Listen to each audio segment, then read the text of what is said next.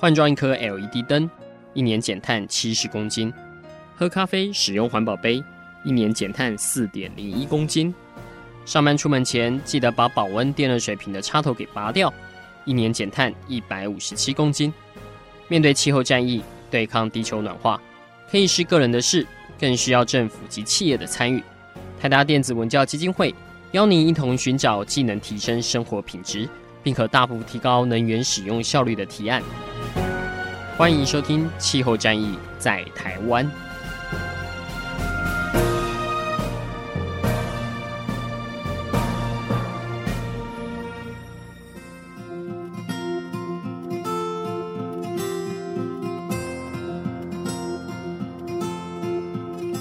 各位听众朋友，大家好，欢迎来收听今天的《气候战役在台湾》，我是主持人台达电子文教基金会的高一帆。诶，今天我们来带给大家一个很特别的主题哈。台湾常常在讲这个城市要怎么做节能哈。那最近这几年政府也给了很多的经费来做一些县市的智慧节电计划哈。那像今年已经有第二期的计划也开始启动了，所以现在地方政府怎么做节能已经是一个很关键的一个一个大家会关注的重点了哈。那今天这一集，我们特别邀请到的是我们的合作单位哈，我们工研院的产业科技国际策略发展所，简称产科国际所哈。其实大家或许对这个单位有点陌生，其实它就是以前的 IEK 然后工研院的产经资讯研究中心。那我们今天邀请到两位伙伴，是一个是呃都是能源研究组的谢志强副组长，还有一个研究员刘家妙小姐来到我们现场哈。那为什么我们会有这样的机缘要来邀请两位？是因为我们今年。海达有委托工研院这个单位来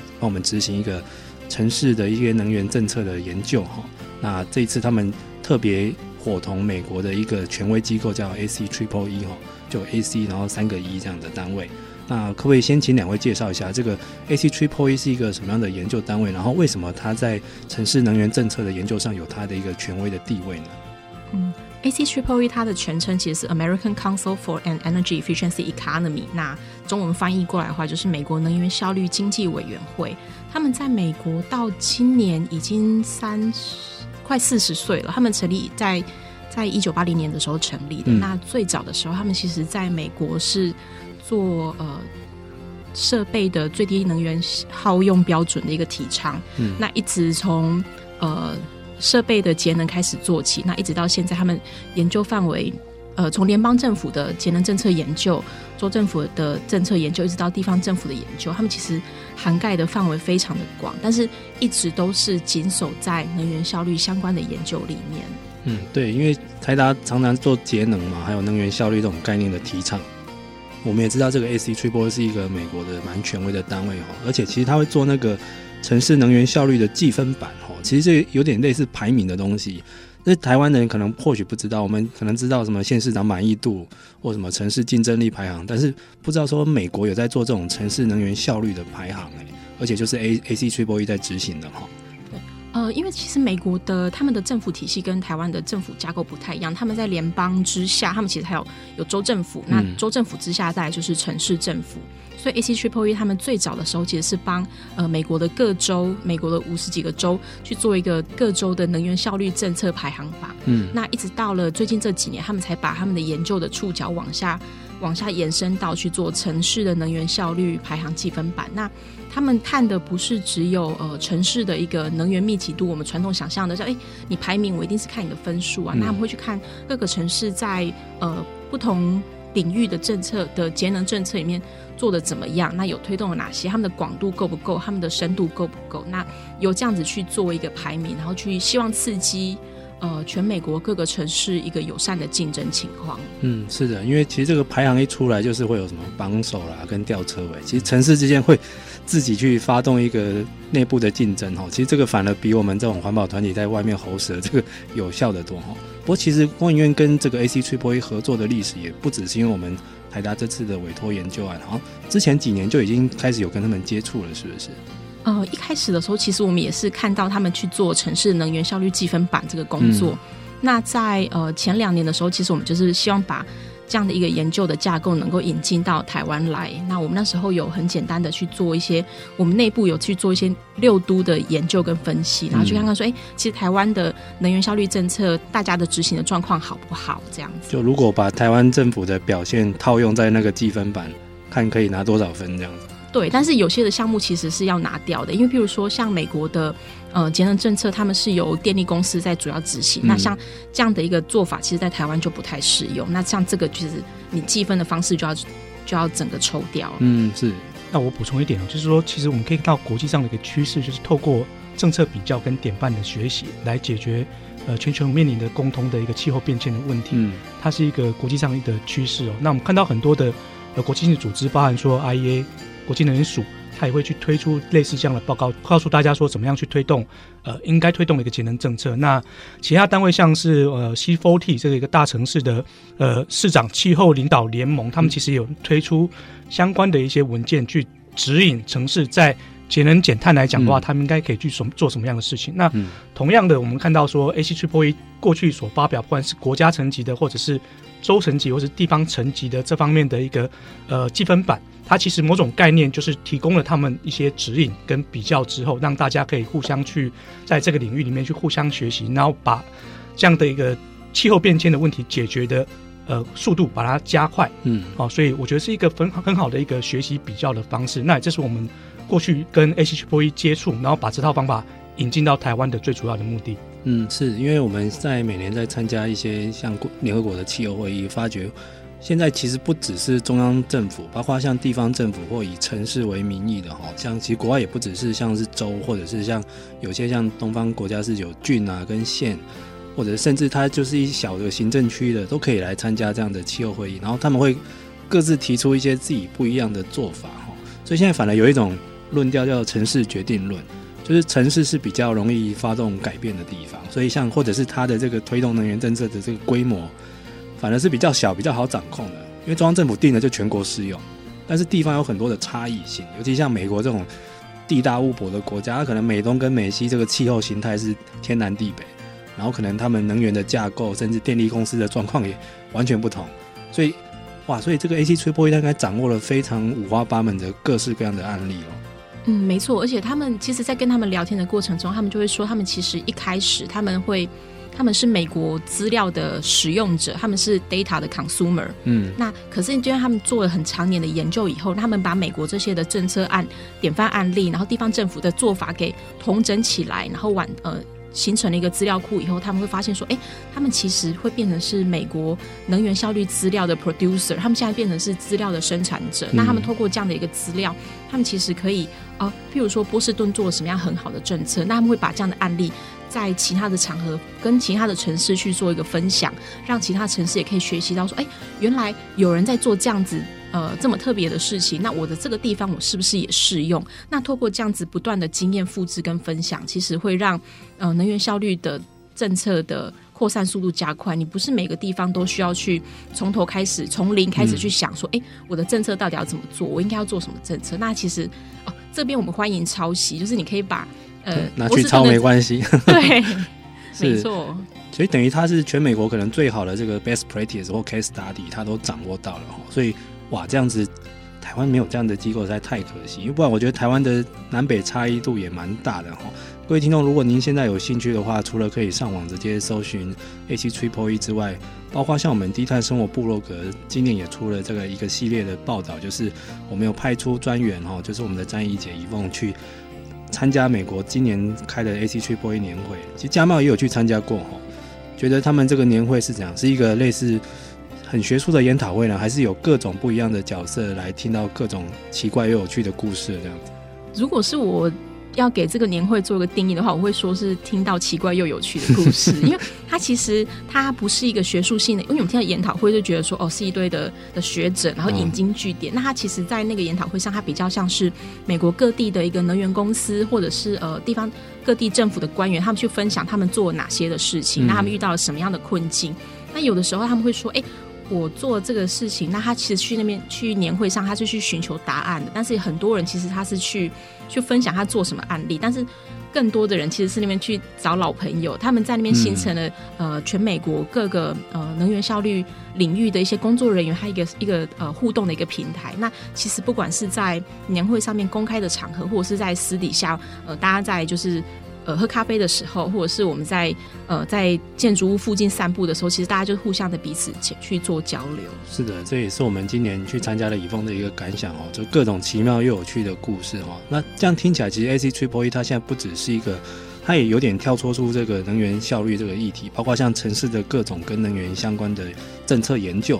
他都有能力帮忙做一些观察跟一些指引哈，那这也是我们为什么这次台达要特地拜托工研院来帮我们做前线，做会做出一个三方的合作研究案哈。其实这个也是我们布了一一年之久的一个局，因为之前我们耳闻到说，哎，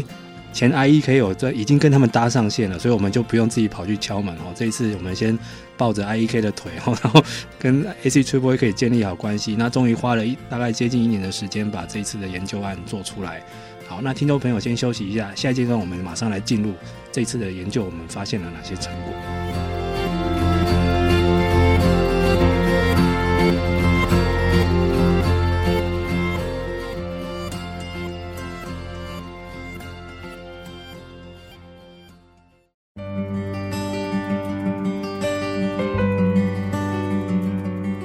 各位听众朋友，大家好，欢迎回来。今天的气候战役在台湾，我们今天邀请到的是。工研院的两位专家哈，这是最近一个新成立的单位，其实它是过去两个组织合并哈，叫产业科技国际策略发展所，简称产科国际所哈。那我们今天邀请到的是它里面能源研究组的两位专家，一位是谢志强副组长，另外一位是研究员刘家妙小姐。那这次是他来分享一下我们这次跟工研院还有包括像美国的 AC Triple E 的这个。权威的机构三方合作的一个研究案哈，它其实主要当初我们就在考虑，诶，他们既然是一个全美这个能源效率政策跟城市能源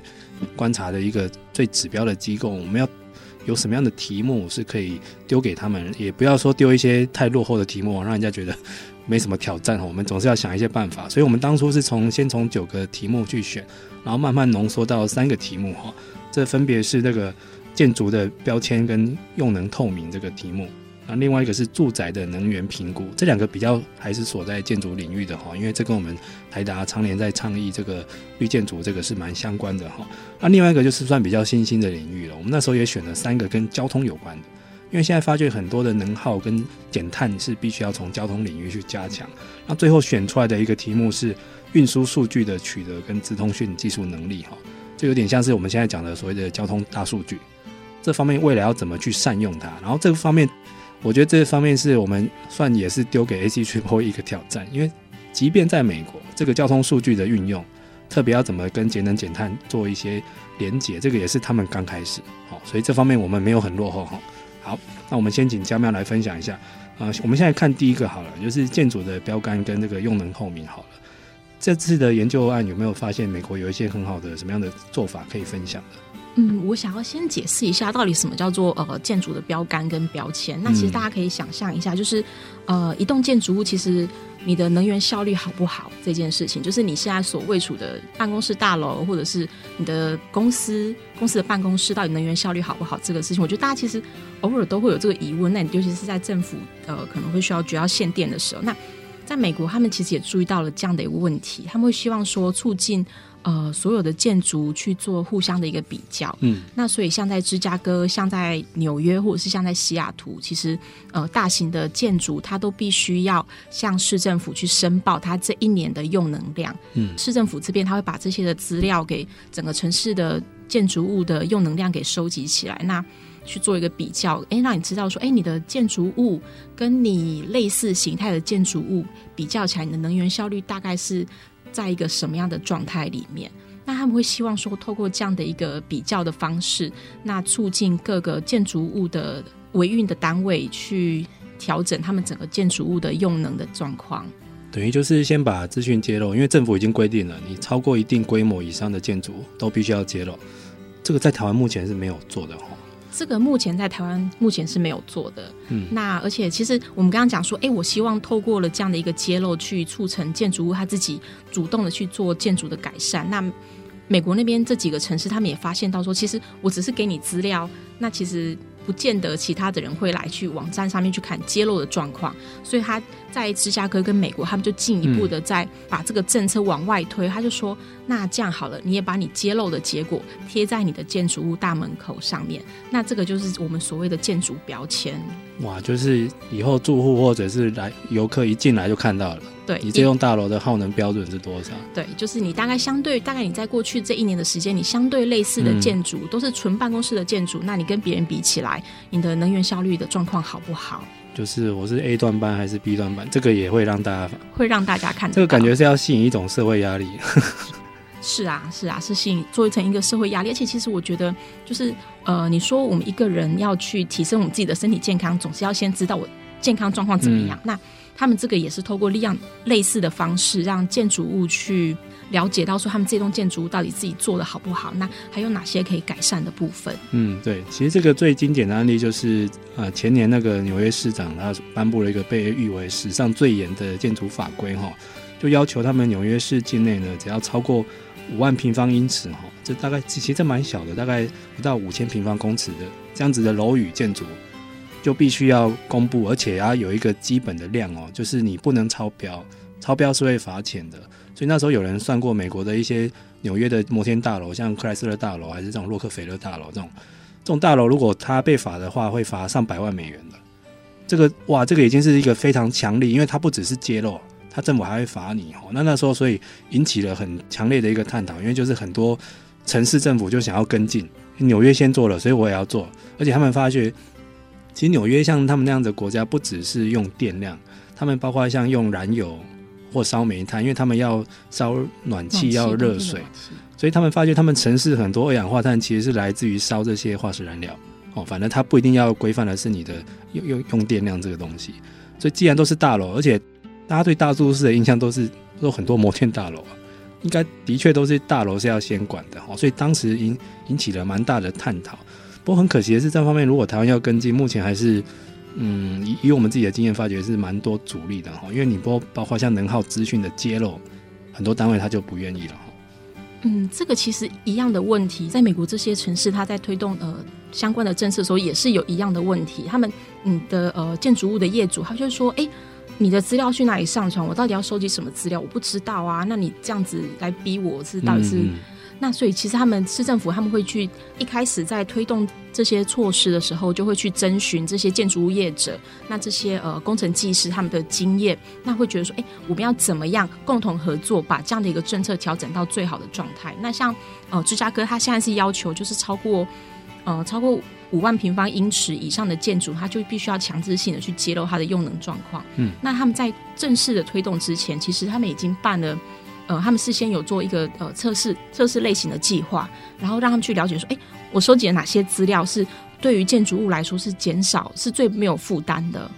然后我到底呃我整个的网络界面我要怎么样的去设计？那其实你希望就是一方面达到收集资料，但是一方面要对他们的困扰是造成最小的。等于他也不是贸然公布，他有一个 try run 的期间，或者让大家回馈意见这样子，等于先让你准备一下，然后我再 try run 试行一阵子。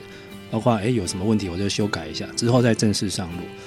诶，对哦，我觉得这方面的施政的信心是蛮需要的，所以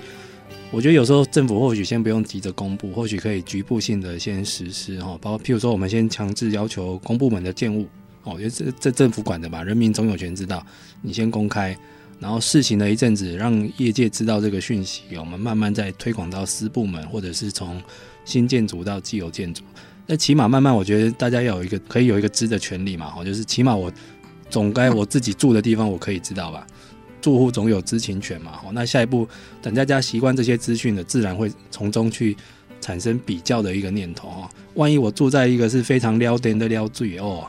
这个就是已经不是环保问题，这是成本问题了。那到时候可能业主、物管公司甚至于住户都会想说，我为什么不能更省一点？哦，应该最终的结果是希望要求这样子。这次还有另外一个研究案是住宅能源的评估，其实这个跟上面也有一个相似的关系嘛，哈。嘉茂可不可以跟我们分享一下他这一次的成果有哪些发现？嗯，其实住宅能源评估跟商业建筑的能源评估，它其实它在概念上是非常的类似的。嗯，但是它都希望说，透过能源的揭露、能源使用状况的揭露，那做这样子一个所谓建筑物健康检查的一个方式，让呃所有的包括了住户、包括了屋主，甚至是包括市政府规划人员，能够去了解这些建筑的能源能源效率状况好不好。但是你以住宅来说好了，其实大家可以想象一下，就是如果今天政府跟你说，我每一年都要知道你的用电状况，我都要知道，哎，你们家今年有没有浪费电？那其实人一定会跳，这一定会跳起来，这是侵犯侵犯隐私，侵对 侵犯到我居住的权利。所以其实在，在呃住宅，所以在商业建筑这方面，你可以去做到每年要求他们要上传资料，但是相对来说，对于住宅。嗯，的话，它其实要求是说，你建筑物在买卖或者是你在租赁的时候，你必须要去提供呃相对应的一个资料，一个呃我这个建筑的它到底呃十等地里面我到底是在什么样的阶段，或者是说我这个建筑到底是不是有哪些的节能设施？其实它应该也不是要求全面公开，它有些是要求交易的时候哦，就是买卖双方起码。买的人要知道说，哎，这个房子的耗能状况，这应该也是他的一个权益之一啦，哈。对，所以要防范隐私外泄，也是有他的一个方法在的。嗯，是的，是的。不过，在美国来说，的确他们有发现比较节能的房子会卖比较好嘛？有这种类似绿色溢价或节能溢价的这种统计出来了吗？呃，在美国，他们其实是有发现，其实如果我房子有去主动揭露我的用能状况的话，它第一个它会卖的比较快哦，比较它会让人家比较不用想很久，快速成交，快速成交，快速成交，而且会卖的比较好。嗯，对。但是其实呃，我要讲就是这个状况并不适用在伯克莱。嗯，就是美国的伯克莱市，就是呃加州加州的伯克莱加州的伯克莱市，对，因为大家可以那边是那是一个大学城，然后是一个收入非常高，就是那个加州的天龙国中的天龙国，所以他的房子基本上只要一放到市场上，马上就受受涨。对，你就算是能效最差的，就算是会漏风的，马上就会卖光了。OK，所以那个状况又不太一样。好，大家听起来应该觉得蛮津津有味的哈。先休息一下，现在让我们来看看这个交通大数据有什么样的研究发现。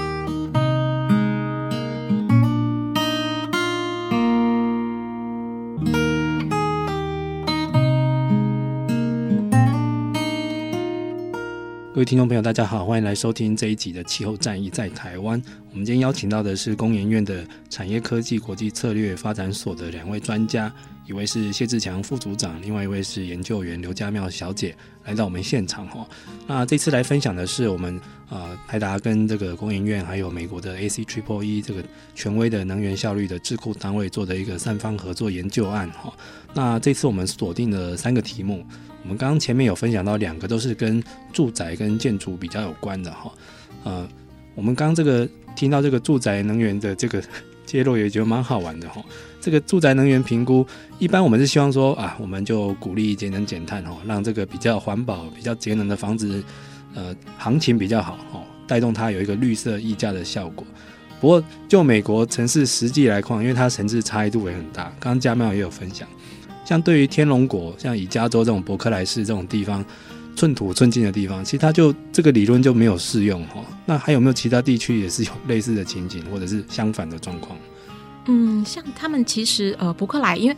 所谓它天龙国，但是它其他的呃居民的素质其实相对来说也很高，因为大学在那边，实验室在那边，所以它虽然是寸土寸金，但是其实大家对于能源效率的接受程度是高的。房子贵归贵，但是他们其实愿意去。做这样子能源效率的一个投资，可是你不让这些的屋主知道说我到底要改哪里，他其实完全是无从着手。所以说，其实伯克莱市他就要求你建筑物在买卖的时候，其实你就要出具一个房子的健康检查，你必须要出具房子的呃能源效率的平等跟你的评估报告。你要么是卖家，你要提供这样的报告给买主，或者是。买主，你要在你房子交易之后的十二个月以内，你要向市政府证明说，我的确有去做了这样的一个建筑评估。嗯，那伯克莱市当初会做这样的一个妥协，其实是就回到刚刚宜凡所讲的，就是他们的房子寸土寸金，所以你再怎么样的房子一上市，马上就会嗯销售一空，所以能源效率的好坏，其实不见得会是呃买主买卖的第一个呃考量。嗯，但是当买家他收到了这样的，因为强制性的措施，他收到了这样的一份报告以后，他会在房子呃交屋之后，再在。呃，房子重新装潢的时候，他一并的把房子的能源效率的一些要件，房子会不会漏风，它的呃屋顶的隔热这些一并的去把它做个改善。所以他们发现说，哎，其实呃我就算是违背常理的，是在交易了以后才去要求这样的一个呃房子健康检查，但是它对于提升建筑物的能源效率还是有它实际的上的帮助。对，其实我觉得这就是一个资讯揭露，一个蛮正面的。不管你要不要，政府规定要好，那我买卖前后都可以公开了。我拿到一个，哎，我的这个能源评分表，可能满分十分只有一分，哇塞，这个我脸挂不住哦，是什么好野人，或者是我很强调节能环保，我怎么可以住这种房子？就会启动它。如果接下来要装潢、要修缮，一定会去加强，或者想办法让分数高一点，哦，让这个分数比较好看一点。所以这样子的一个。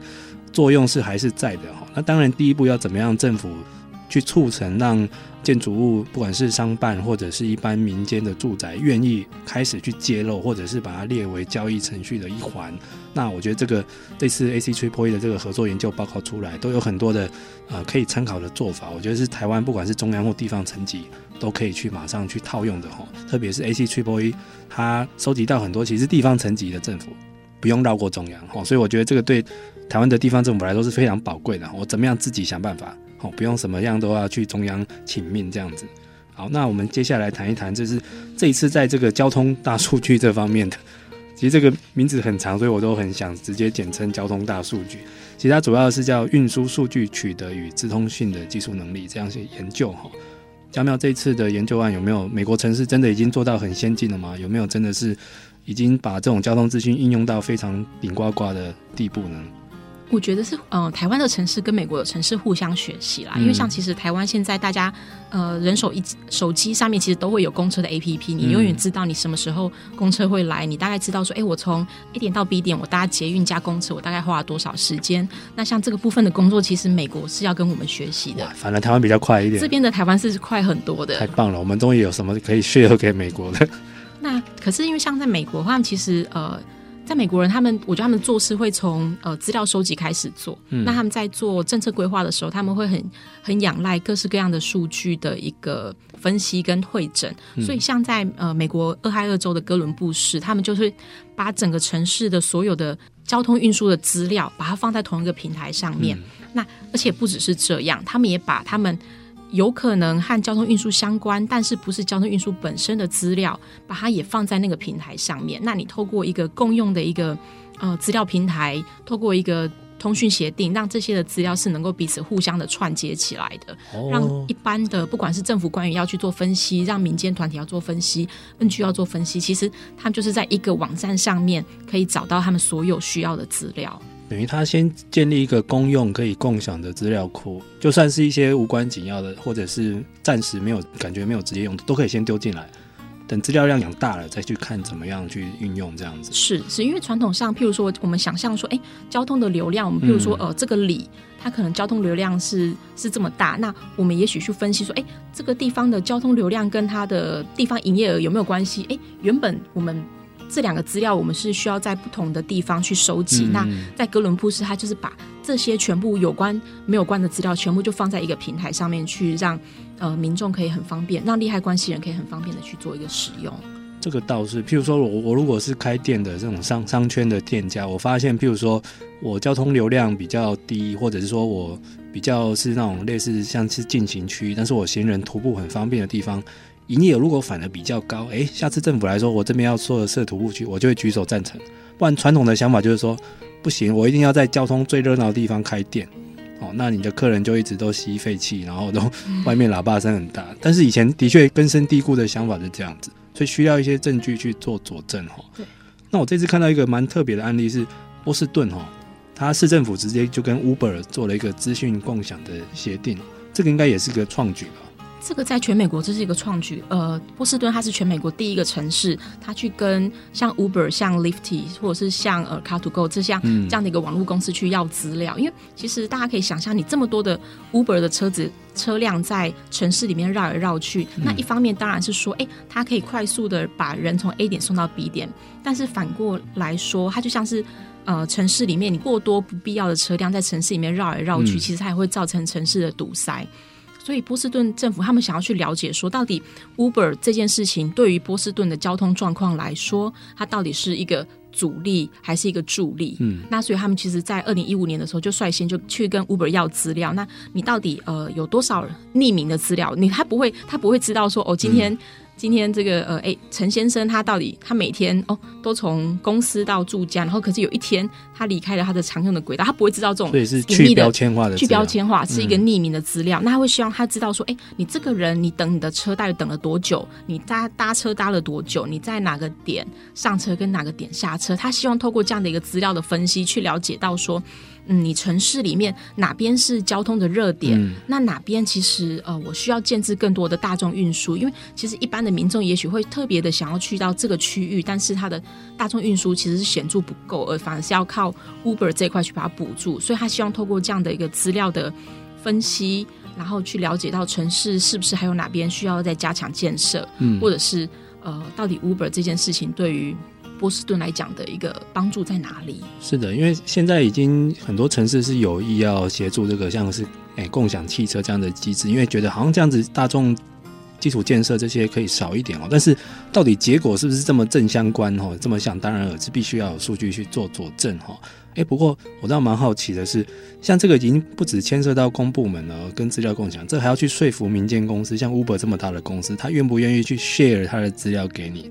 这个美国政府他们有没有城市政府他们会觉得，其实这个也是要花一些力气的。嗯，这个是要花一些力气。所以一开始波士顿他在第一次跟 Uber 要资料，然后 Uber 也就心不甘情不愿交了很多的资料出来以后，那。波士顿政府他们过了做了一两年的分析，就追踪与分析之后，他们突然发现 Uber 给的资料太粗了，嗯、他们完全没有办法、哦、没有办法用他的资料去做分析，嗯、所以他们最近才在就是做第二次的更细部的一个资料的要求，希望说，呃，从原本是只有一个大区块的一个乘车资讯，然后能够把那个呃。更细致的去要到那样的一个资讯，所以其实波士顿它是第一个城市。那接下来其实像旧金山或者是美国很多其他的城市，嗯、大家也都开始陆陆续续、陆陆续续的去跟 Uber 要资料。所以大家现在其实如果去 Uber 网站上面看的话，Uber 它现在已经被逼的主动把这些资料放在它的网站上。哦，真的哦，所以现在已经公开了，市政府直接拿去用就好了。对，是的，是的。等于波士顿帮所有的地方政府开了一个窗哦。哇，这个我觉得不错。我们看台湾地方政府要不要也来试试看？因为我觉得现在这种共享机制，尤尤其是年轻人是蛮热爱的哈。那如果真的可以证明了，以后我是不是啊，我的捷运站不用走那么远，或者是公车什么可以少一点这样子？那甚至于说，未来这种共享机制对于譬如说我们现在最 care 的，像是空屋，它是不是也有一些某种程度的帮助？我觉得这都是可以再去 follow 去研究的哈。好，各位听众朋友，我们先休息一下。下一阶段，我们最后来回归一下到本土哈，就是我们这次的报告做了这么多精彩的研究跟发现，到底可以回馈给台湾什么呢？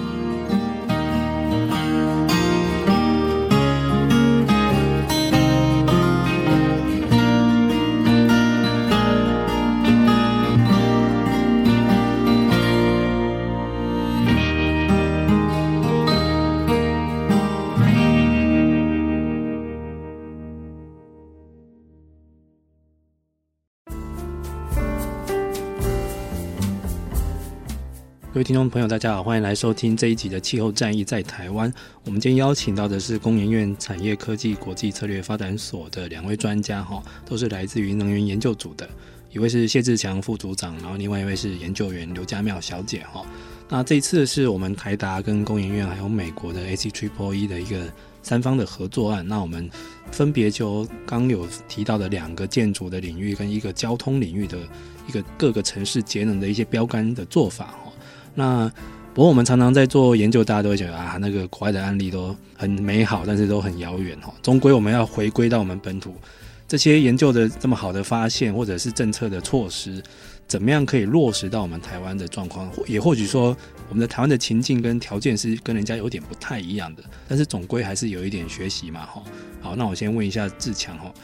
志强，其实我们在做那个能源营这这么久了，哈，你觉得其实有这次研究案，你看起来有没有哪一些成果是马上台湾可以拿去套用的呢？呃，谢谢宜凡。我想这次的研究给我们一个很大的启发哦，就是说，刚一凡前面有提到说，很多的政策或许我们不能一步到位或完全学习，但是从这次研究里面看到说，有一些东西我们其实可以一按部就班你去慢慢去把它做到。那比如说，我们在这次研究里面有两个题目，很大部分就是在做建筑节能。那建筑在不管在全球或台湾来讲的话，它大概都是占呃整体能源耗用的四十 percent 以上。那同样，它是在碳排放来讲的话，它大概也占了三成以上哦。那从美国的案例来看的话，它走的是像住宅来讲的话，它是先做评估，然后平等之后再去做揭露。那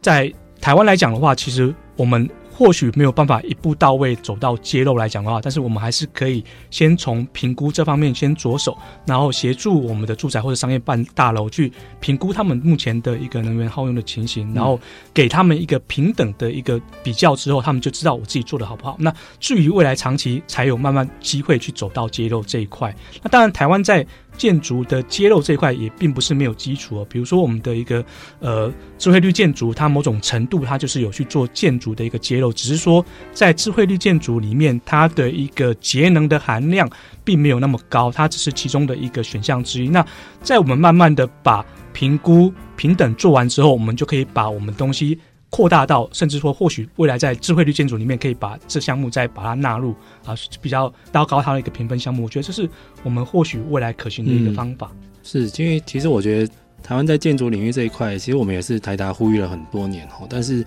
政府总觉得有些挚爱难行之处。但是我觉得就像刚刚志强讲的，我们这个评估的制度先准备好，然后试着来做一些评级，或者有一些带头的一些样板或建案来做先锋。那之后。资讯揭露就是下一步，让让他们全民习惯。今天如果好了，小朋友上学都会去看，诶、我们学校的能源使用状况。他从小如果就习惯这些资讯，甚至于现在小学生有很多联络簿要回去找家长签哈，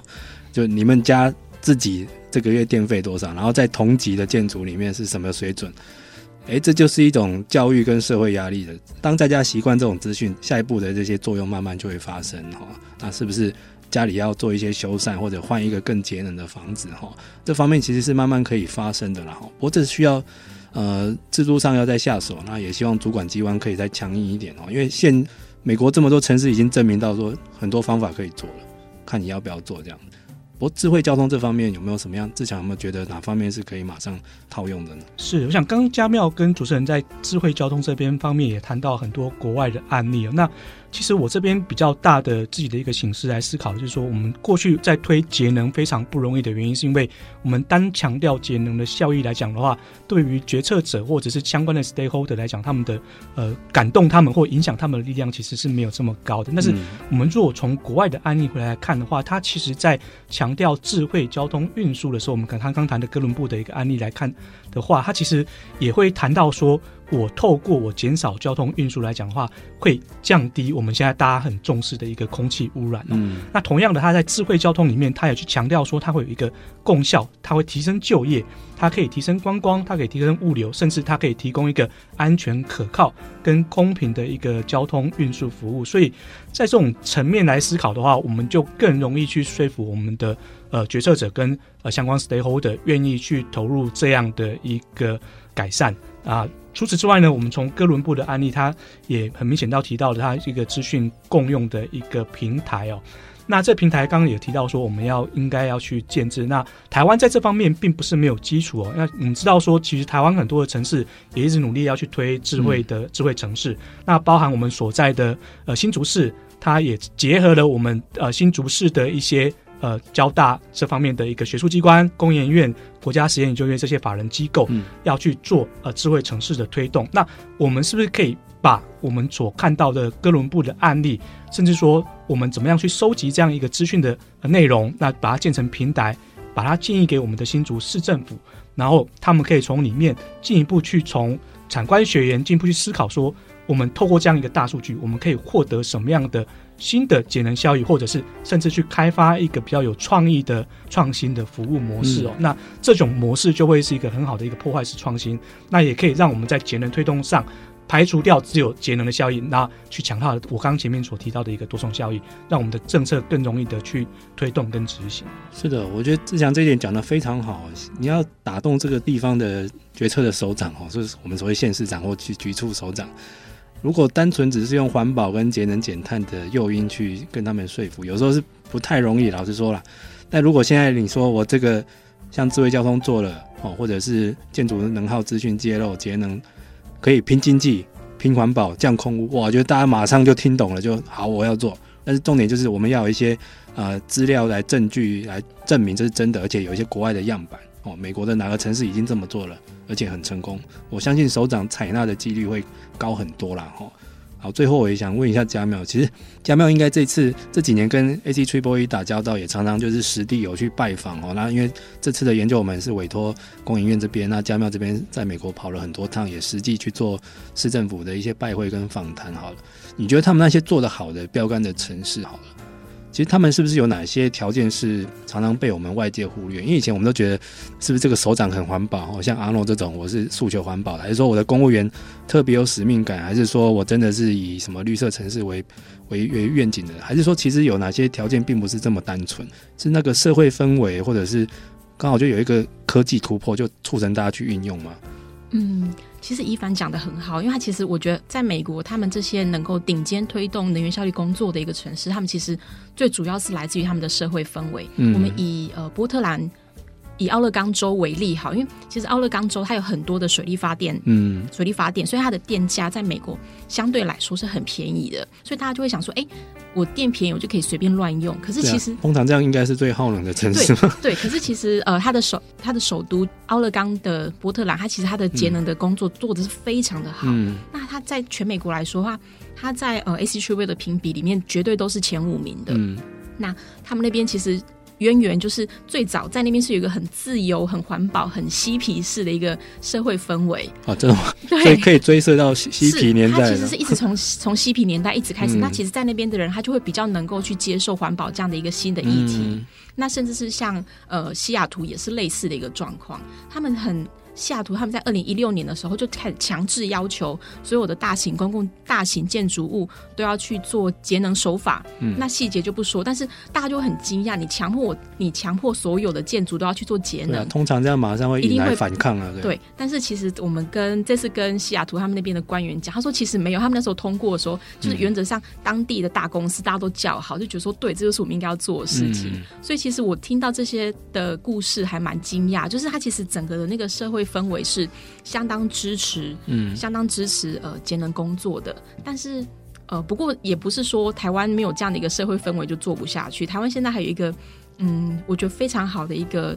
一个算是反向的帮助吧，嗯、就是我们的空气污染。嗯，因为其实在美国的在美国的西岸，它其实它的空气污染也是非常的严重。嗯、对，那所以对于美国加州的人，对于奥勒冈州，对于西雅图人来说，空气污染是真的。他们那边因为地形的，他们跟我们一样是地形的关系，所以那个空气污染刚好都吹到那里去。对，吹在那边，然后吹不散。嗯、那所以说，他们其实对他们来说，空气污染是真实的。加州的森林野火也是真的，嗯、他们其实真的有看到气候变迁的一个影响。所以当地人在他们推出呃能源效率的一些规定的时候，相对来说是比较支持的。哇，所以这个的确是算是一个研究外的发现哦。所以。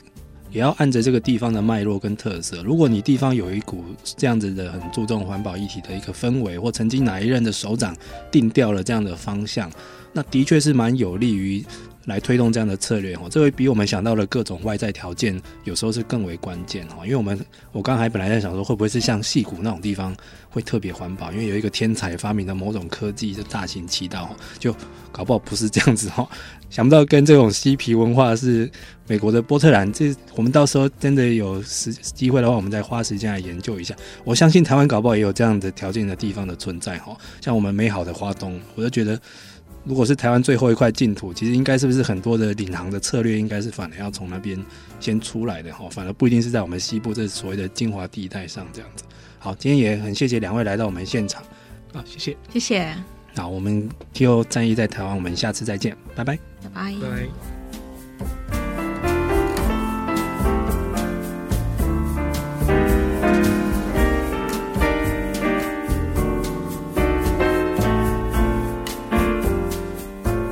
上节目由台达电子文教基金会独家赞助播出。台达电子文教基金会邀您一起环保节能爱地球。